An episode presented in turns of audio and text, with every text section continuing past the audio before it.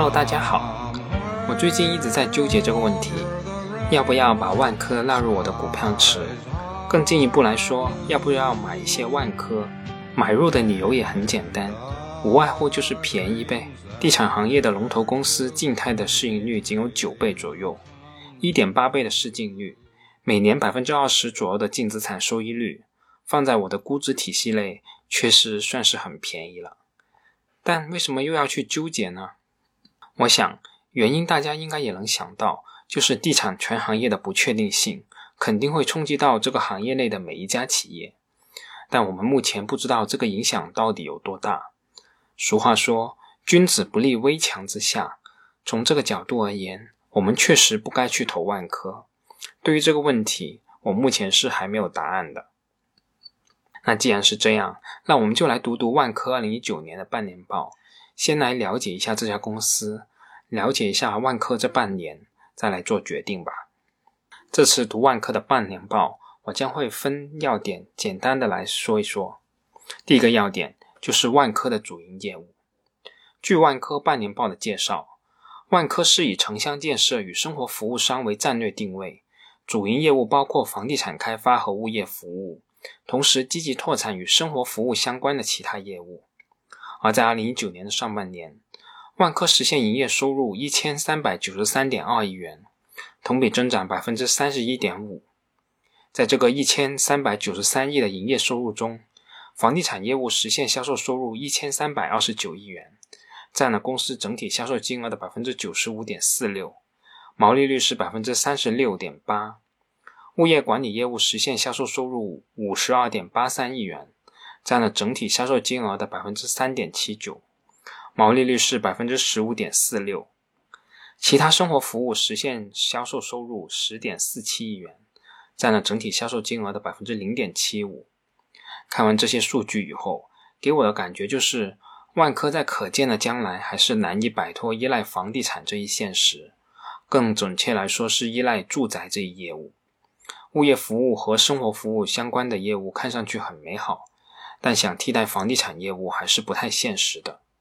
另外一点就是，这样看上去万科的毛利率并不高啊。门口的张大爷总说房地产商暴利，百分之三十左右的毛利率又怎么能跟暴利沾边呢？从收入分区域来看，万科二零一九年上半年的房地产业务收入中，南方区域、上海区域，也就是华东区了，北方区域和中西部区域的占比分别为百分之三十五点四、百分之三十二点九、百分之十三点七和百分之十八。可以明显的看出，万科是一家真真切切的全国性房地产企业，各地的占比还是比较均衡的，受区域性因素的冲击的风险是比较小的。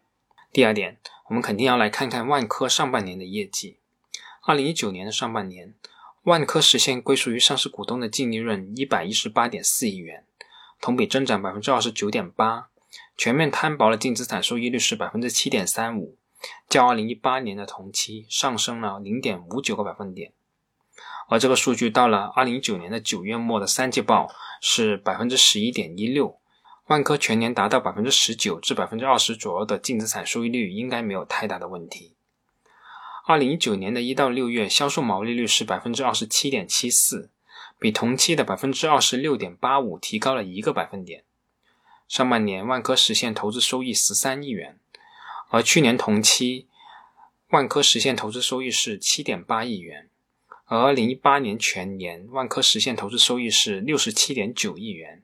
这也意味着下半年万科将会有可能超过五十亿以上的投资收益要确认。万科零九年上半年经营活动产生的现金流量净额是八十八点五三亿元，仍然维持了正数，但相比于二零一八年上半年的两百亿规模的现金流量净额。也可以明显的看出，万科的净现金流量在大幅的减少，房地产公司的资金链还是比较紧张的，所以我们这里就额外关注一下万科的资金面。万科二零一七年年报的资产负债率是百分之八十三点九八，二零一八年年报的资产负债率是百分之八十四点五九，二零一九年的中报是百分之八十五点二六，万科的资产负债率是有一个上升的趋势的。二零一九年的六月末，万科持有货币资金一千四百三十八点七亿元，高于短期借款和一年内到期长期负债的总和六百六十六点五亿元。在这个货币资金中，人民币占比是百分之九十一点九，美元、港币及其他币种的占比是百分之八点一。万科也在持续拓展融资渠道，优化债务结构。报告期内，先后进行了住房租赁专项公司债和美元中期票据计划的发行。截止二零一九年六月末，公司有息负债金额为两千两百五十三点二亿元，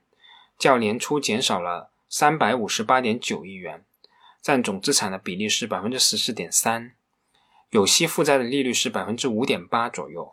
而万科二零一九年上半年信用借款的借款利率区间在。百分之四点七五至百分之六点九之间，而去年同期二零一八年借款利率的区间是百分之四点七五至百分之七点九之间。万科实现了有息负债总额和负债利率的双下降，这也说明了万科的债务风险其实是在下降的。在有息负债中，短期借款和一年内到期的有息负债合计金额是六百六十六点五亿元，占了整体负债的比例是百分之二十九点六。一年以上有息负债的金额是一千五百八十六点七亿元，占比是百分之七十点四。分融资渠道来看，银行借款占比是百分之五十九点二，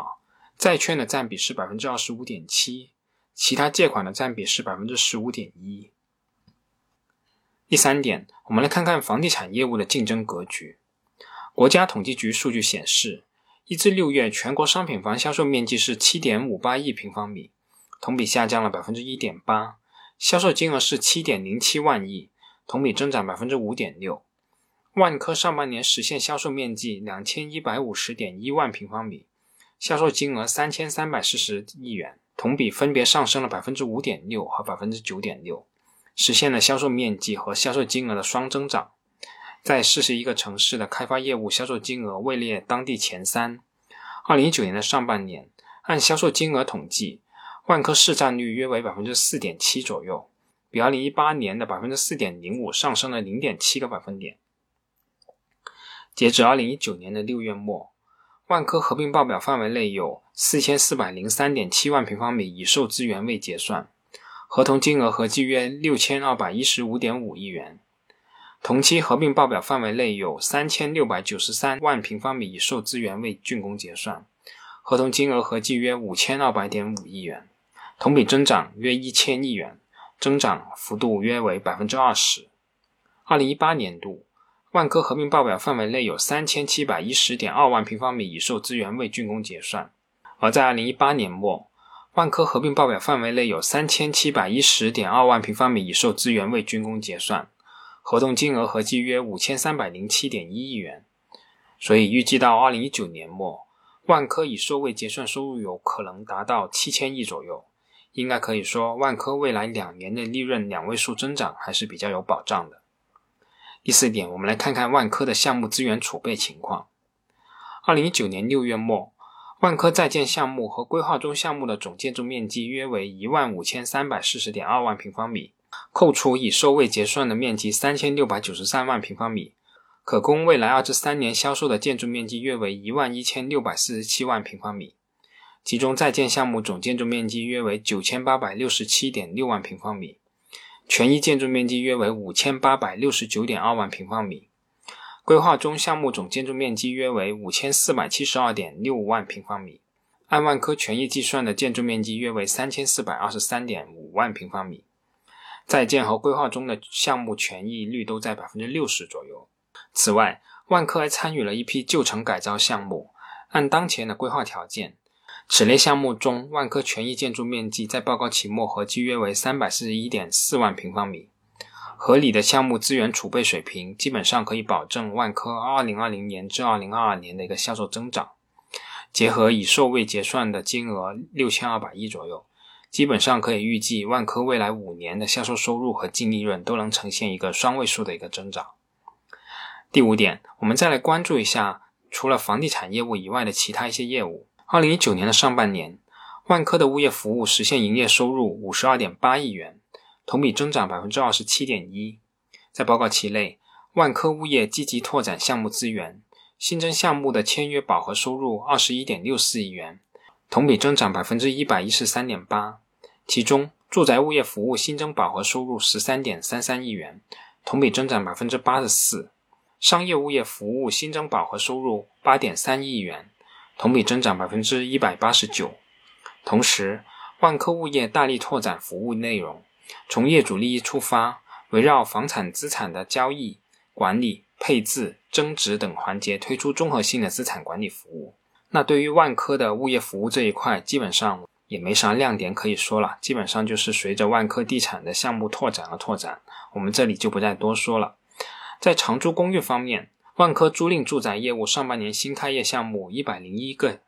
总计二点零六万间。截止报告期末，租赁住宅业务覆盖三十五个主要城市，累计开业八点二万间，其中百分之七十四位于北京、上海、深圳、广州、杭州、天津、成都、厦门、青岛、南京、苏州、武汉、西安、济南等十四个核心城市。成熟期的项目平均出租率是百分之九十一。为了拓展资源获取渠道。万科在局部城市开展了万春项目的探索。截止报告期末，万春项目改造完工房间数约为二点四万间，已交付开业的项目出租率良好。部分项目由于开展难度高于预期，万科基于自身的经营安排进行了一些调整。在商业地产方面，万科以英利集团作为商业开发与运营的平台。截止二零一九年六月末。印利集团管理的商业项目总建筑面积超过一千三百五十万平方米，其中商业项目一百一十个，管理面积九百一十五万平方米，已开业面积六百四十三万平方米，百分之九十都为购物中心。持续提升既有项目的运营管理表现是商业业务的基本盘。在报告期内，印利集团聚焦存量项目，持续优化资产结构，提升运营管理水平。购物中心的整体出租率约为百分之九十七左右。在二零一九年的一到六月，济南印象城、杭州金沙印象城和合肥万科广场三个购物中心开业。在物流仓储服务方面，万科以万伟物流为物流仓储服务平台，经过近四年的发展，目前服务的客户超过八百家，涵盖电商类、快递快运类、制造业类、餐饮类。零售商超类等各领域。二零一九年上半年，万伟物流新获取项目九个，合计可租赁物业的建筑面积约为七十四万平方米。截止报告期末，万伟物流已进驻四十四个城市，获取一百二十七个项目，可租赁物业的建筑面积九百九十六万平方米。报告期内，万维物流通过对部分现有项目设计方案进行调整，增设冷链功能的方式。进一步加快冷链业务对全国核心城市的覆盖。截止二零一九年六月末，万维物流共运营六十四个项目，其中五十五个是高标准库项目和九个冷链项目。其中高标准库稳定运营项目的平均出租率约为百分之九十二左右。最后，我想说一说我对万科投资逻辑的一点思考。万科对于地产前景的把握，几乎是所有房企中最有前瞻性的。在二零一四年。万科就高喊地产进入白银时代，拿地谨慎，保持稳健的扩张速度，而不像碧桂园等大型房企疯狂的拿地、疯狂的扩张，一度冲上房企的头把交椅，赌的就是未来的反转。然而事实并不是这样的。二零一八年，万科首度打出活下去的标语，叫醒了沉睡不醒的大中小房企，提前应对未来的糟糕宏观背景。万科。确实算是最早开始转型的地产巨头。二零一四年，万科物业的营收是十九点九亿元，到了二零一八年增长至九十八亿元，增长了百分之三百九十二，占总营收的比例是百分之三。虽然今天回头来看，万科这个转型远远算不上成功，但动作是要明显快于同行的，也可以看出万科管理层是具备商业远景意识的。另外一个优势就是从历年的财报看，万科的经营是比较稳健的，财务信用状况良好。万科最新发行的五年期住房租赁专项债利率竟然低至百分之三点五五，仅比十年期的国债利率略高。公司半年报信息显示，公司发行债券的最高利率仅有百分之四点五四，仅仅融资成本低这一点，就为万科带来了极大的竞争优势。所以说，万科是地产行业的龙头一点都不虚。反而用某一年的销售收入来排座次这种做法，我个人认为其实并不是太可观的。此外，在我们 A 股市场，一家优秀的上市公司往往伴随着高分红，不管是茅台、平安还是格力、美的，这是从侧面反映投资价值的一个维度之一。万科自从1991年上市以来，共计分红二十七次，这也意味着万科上市以后便有分红的记录，这在我们大 A 股是极为少见的。二十七年来，万科累计实现净利润两千零一十一点七亿元，累计分红高达五百七十三点六亿元，累计分红率高达百分之二十八点五一，并且万科的股息支付率有越来越高的一个趋势。二零一二年，万科的股息支付率约为百分之十五点七九，二零一八年已经达到百分之三十四点九七，而且据统计。万科最近五年的股息年化增长率约为百分之二十左右，最近十年的股息年化增长率是百分之三十五。目前，万科的股息率约为百分之三点七五，